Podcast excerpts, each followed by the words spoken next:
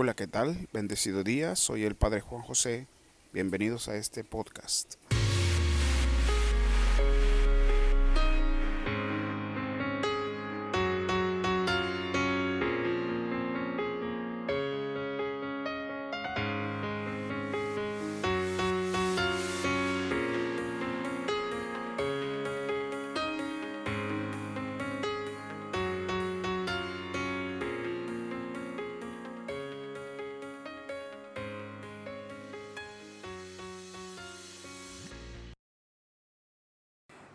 Día de hoy estaremos compartiendo con ustedes el tema del aislamiento y la soledad a la contemplación e interiorización.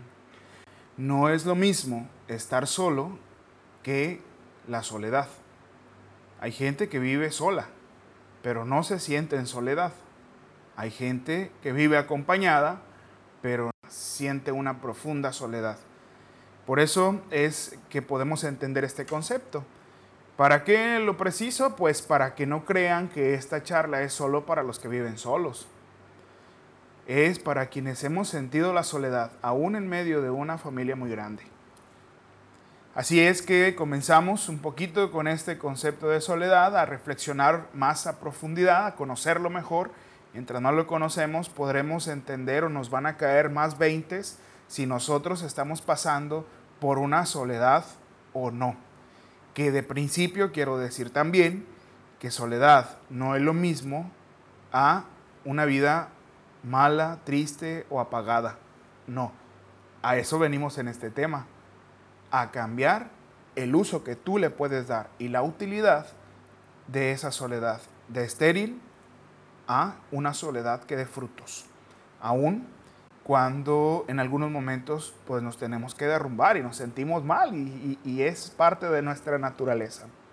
La necesidad de conectar socialmente con alguien más es una necesidad básica del ser humano. Está allí, es intrínseca a nuestro ser. No se puede cambiar, pero sí se puede educar en algunos lapsos y momentos de nuestra historia. No para ser unos ermitaños necesariamente, porque no todos estamos llamados a una vida así. Habrá quien.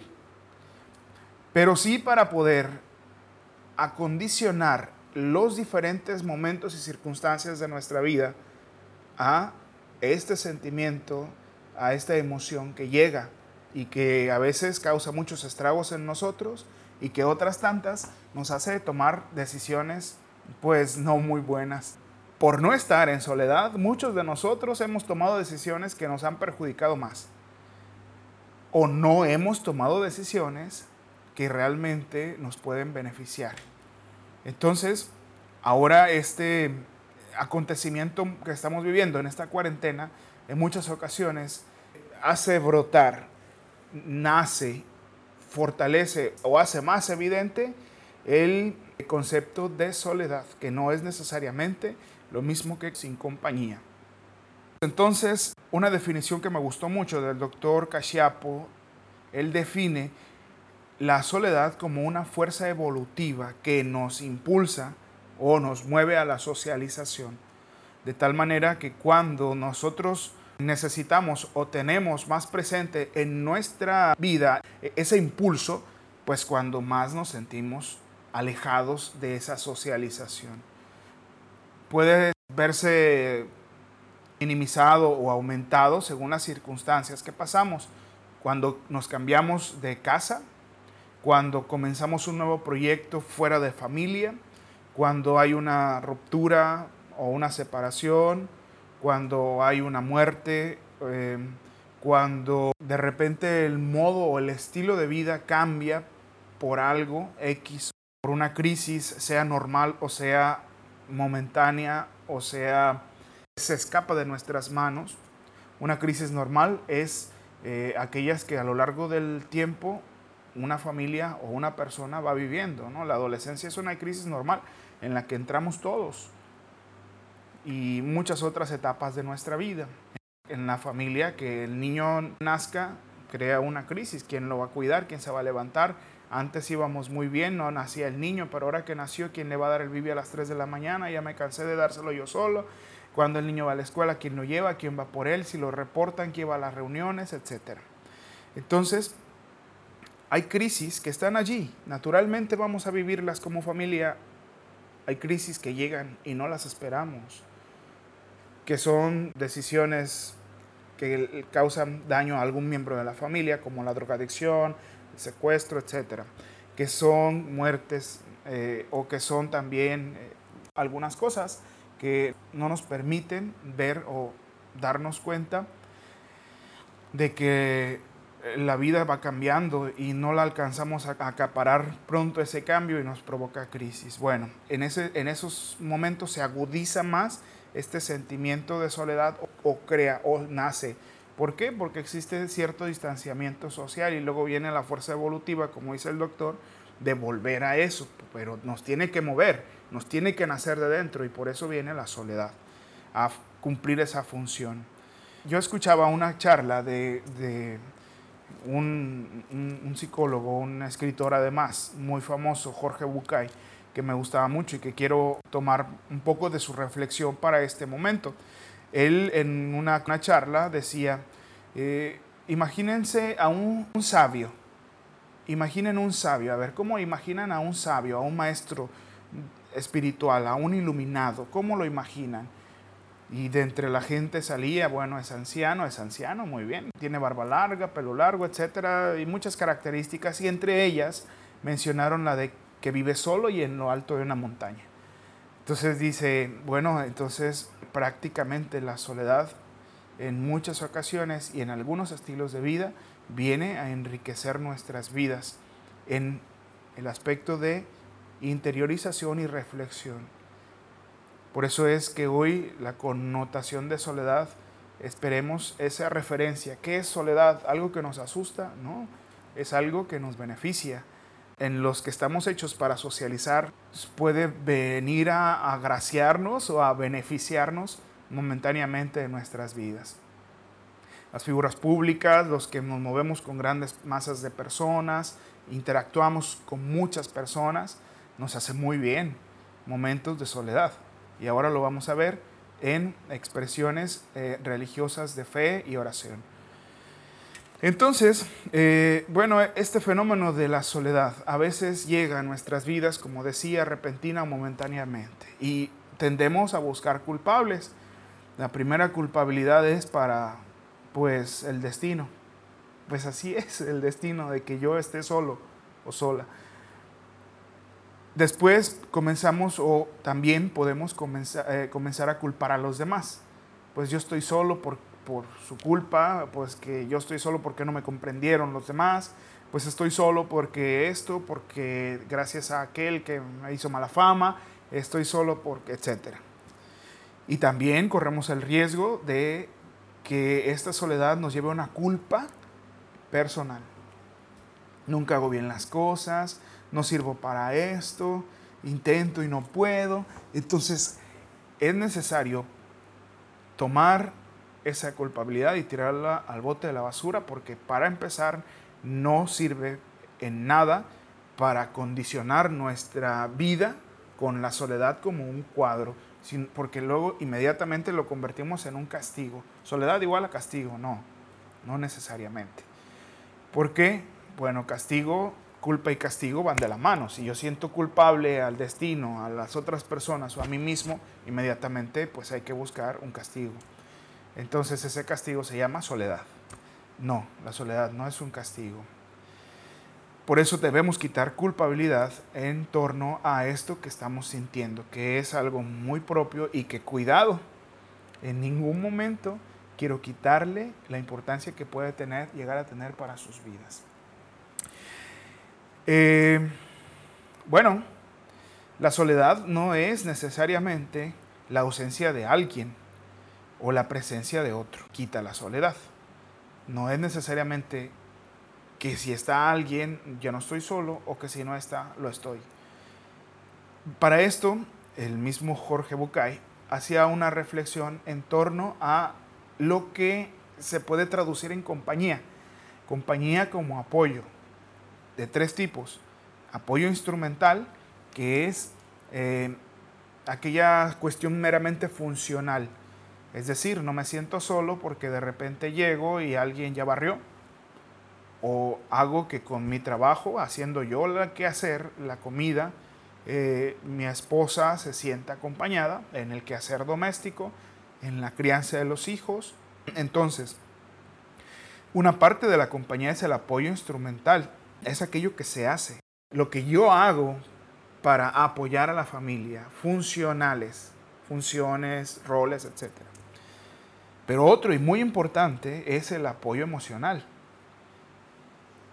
El apoyo emocional es la presencia del otro desde los afectos.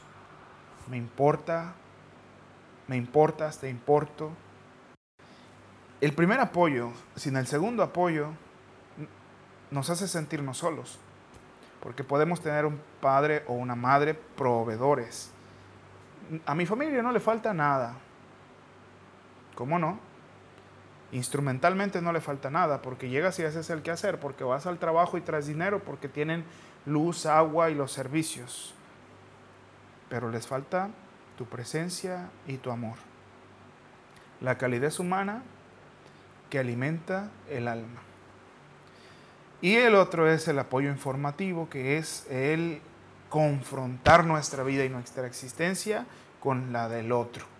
Además de sentirnos amados, tenemos que sentirnos también tomados en cuenta y valorados en nuestras opiniones, pensamientos y decisiones. Porque puede ser un padre amoroso y un padre providente, una madre amorosa, una madre providente, pero que en lo más mínimo se preocupa por sus hijos o le interesa lo que esté sucediendo al otro, a la otra. Eso no quiere decir que no los amas.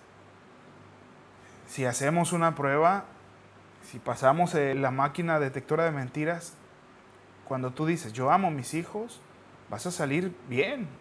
Esta persona no está mintiendo, pero una cosa es amarlos y otra es atenderlos, retroalimentarlos, rebotar esa información de vida que son ellos y que es su historia personal y lo que les sucede a cada día contigo, que eres una persona emocionalmente vinculada con él, que eres una persona que se siente en quien se siente en confianza y en amor. No los escuchas y no platicas con ellos, entonces hay una falta de apoyo informativo. Puedes tener apoyo instrumental, puedes tener apoyo emocional, pero sin el apoyo informativo se puede caer en la soledad. A grandes rasgos, aprender esto solo es eh, la antesala de comenzar a tomar decisiones o a que nos caigan veintes. Creo que mi familia puede, puede que la soledad no tenga una buena referencia y puede que sea dañina o lastimosa. Y puede que esté presente, pero mi familia no sepa qué hacer con ella. Por eso es que ahora traigo esta invitación a tomar el provecho que, la soledad le puede dar a tu vida espiritual y a tu vida en general, a todo lo que eres y en todo lo que te has convertido. Me refiero a transformar esa soledad en una oportunidad de relación con Dios y de confrontación con tu vida, con lo que eres, con tus proyectos, con los proyectos de Dios para ti y en aquello que tú te vas a planificar en esta vida. Por eso, dos cosas. Primera, la interiorización, que es más bien un ejercicio espiritual de de tener un poco el exterior, las relaciones, todo lo que los demás dicen, piensan o hacen para concentrarme en mí y en mi interior. Tan importante hoy en día, sobre todo esto que a veces las redes sociales nos hacen eh, presentar una imagen exterior y que a veces nos creemos. No siempre la foto de perfil es de cómo nos sentimos, sino en algunas ocasiones es de cómo quisiéramos sentirnos, cómo quisiéramos, quién quisiéramos ser para los demás. Entonces, interiorizarse es echarse un clavado en lo que en este momento de verdad hay, aunque nos cueste trabajo. Y sorpresa, primera necesidad para la interiorización es la soledad. Hay una canción de Alejandra Guzmán que se llama Soledad. Pero hay una frase de la canción que sí me es muy significativa. Palabras más, palabras menos. Discúlpenme si le agrego le quito le transformo. Dice, soledad, la única que viene cuando todos se van, la única con la que puedo llorar, que no me hace ni un reproche, no me juzga. Esa es la soledad, el espacio vital necesario e importante para estar conmigo, para ser lo que soy y buscar ser lo que quiero ser, sin opiniones externas, sin cámaras y sin reflectores. Yo en mi más pura expresión, allí. Pero no es una interiorización cualquiera, es una interiorización reflexionada o meditada. ¿Delante de quién? De Dios.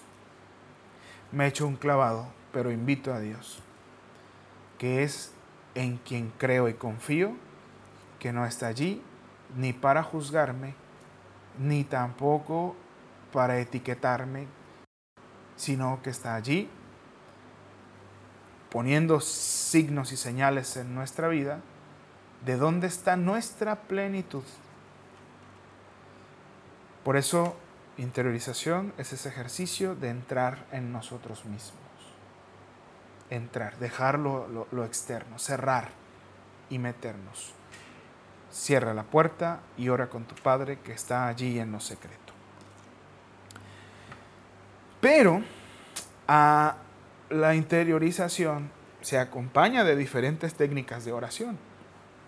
Reflexión, meditación, leche divina, contemplación, etc. Hoy vamos a hablar de una, de la contemplación. Y más que de una contemplación activa, más que de una contemplación temática, reflexiva, de una contemplación mística.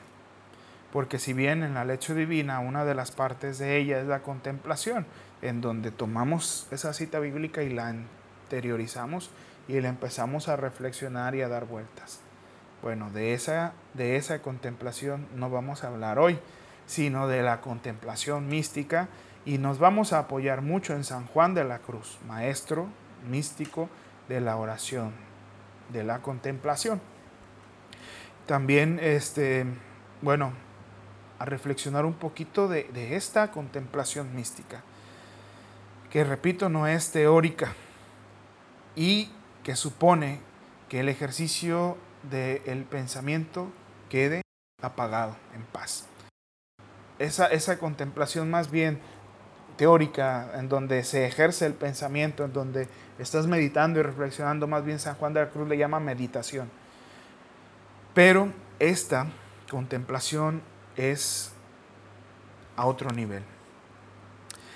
Jesús veía las cosas, por ejemplo, veía un sarmiento, veía una vid, una planta de uva, veía que le mochaban una ramita y que la tiraban y se secaba. Entonces dice, yo soy la vid, ustedes son las ramitas, el que, al, que, al que se separe de mí lo, se seca. ¿Y qué, más queda el destino? Pues llevarla y quemarla al fuego. Él observaba, contemplaba, interiorizaba y de allí sacaba muchas parábolas. Pero esta es una contemplación exterior. Ahora la interior. Aquella en donde Jesús se iba al monte y en los evangelios no aparece qué pasaba. Que seguramente eran Él y su Padre Dios. Una unidad. Es dejarse impactar por el misterio de Dios. El cura de Ars decía, ¿qué es la oración de contemplación? Yo lo miro. Ah, sí, sí. Y lo escucho.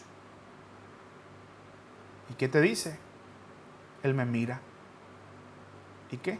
Y me escucha. ¿Y qué le dices? Yo lo miro y lo escucho. Esa es la contemplación. Dos existencias que se unen en el silencio y en el amor. Seguimos. San Juan de la Cruz expresa de el, que es el misterio de los misterios. Necesitamos dejar a un lado el pensamiento lineal. Yo te hablo Dios y luego tú me respondes. Y entrar más bien en esta cuestión en donde no hay dirección, sino es hacia todas partes. Es el abandono de la actitud pragmática, guiada por un interés. Una actitud pragmática. Me siento, eh, empiezo a pensar en Dios y después le digo mi interés. Por favor, quítame este cansancio, ayúdame, ayúdale a mi papá, a mi mamá, a su trabajo, quítame esta enfermedad, etc. O perdóname porque me siento muy culpable, hoy ya no quiero volver a hacerlo. O te doy gracias porque hoy me siento feliz y quitamos esa pragmática, nos quedamos en la pasividad. Esa es la oración contemplativa mística es una contemplación como comunicación de amor profunda y silencio.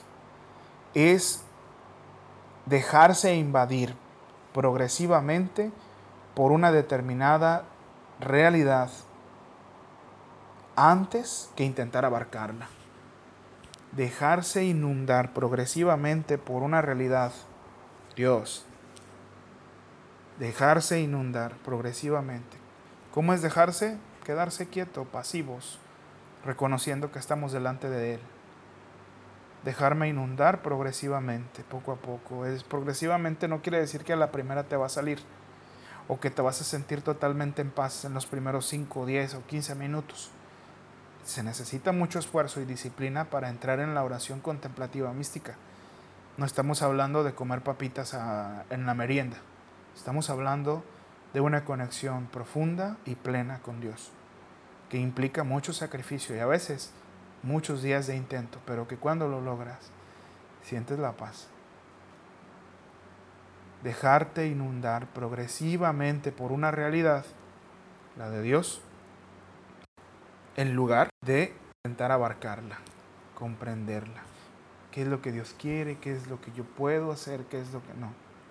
Por eso, una de las características principales es que se suspende la memoria, la actividad mental, el pensamiento y la actividad física.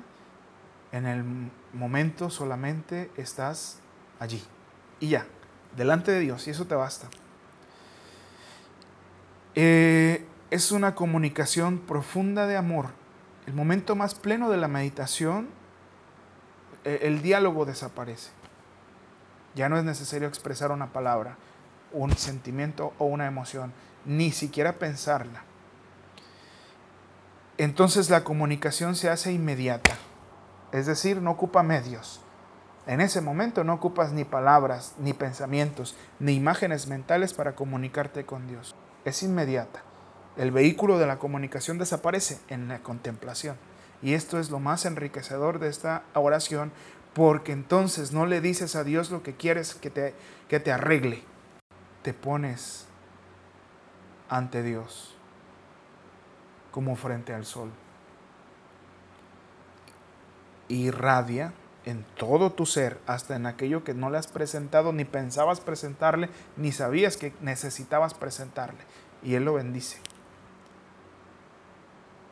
Le abres las puertas de todas las habitaciones y lugares, rincones de tu hogar, de tu vida, de tu ser. Y Dios entra en paz para bendecirlo. Totalmente. Porque la comunicación desaparece, porque no hay un vehículo de comunicación. En la contemplación de va.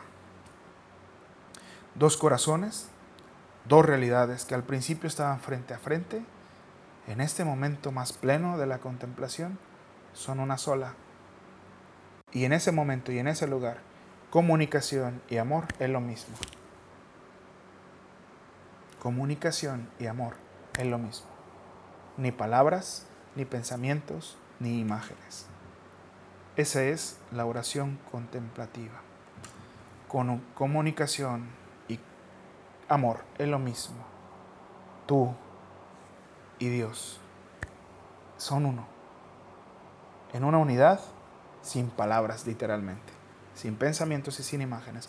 Por eso esta contemplación es pasiva, es dejar, interrumpir los procesos intelectuales, la memoria, las imágenes, para entrar en una oración íntima con Dios.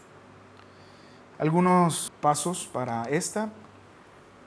Busca un espacio tranquilo y un altar con un cirio, una imagen, como tú lo quieras disponer, o puede ser en tu cuarto ante una imagen.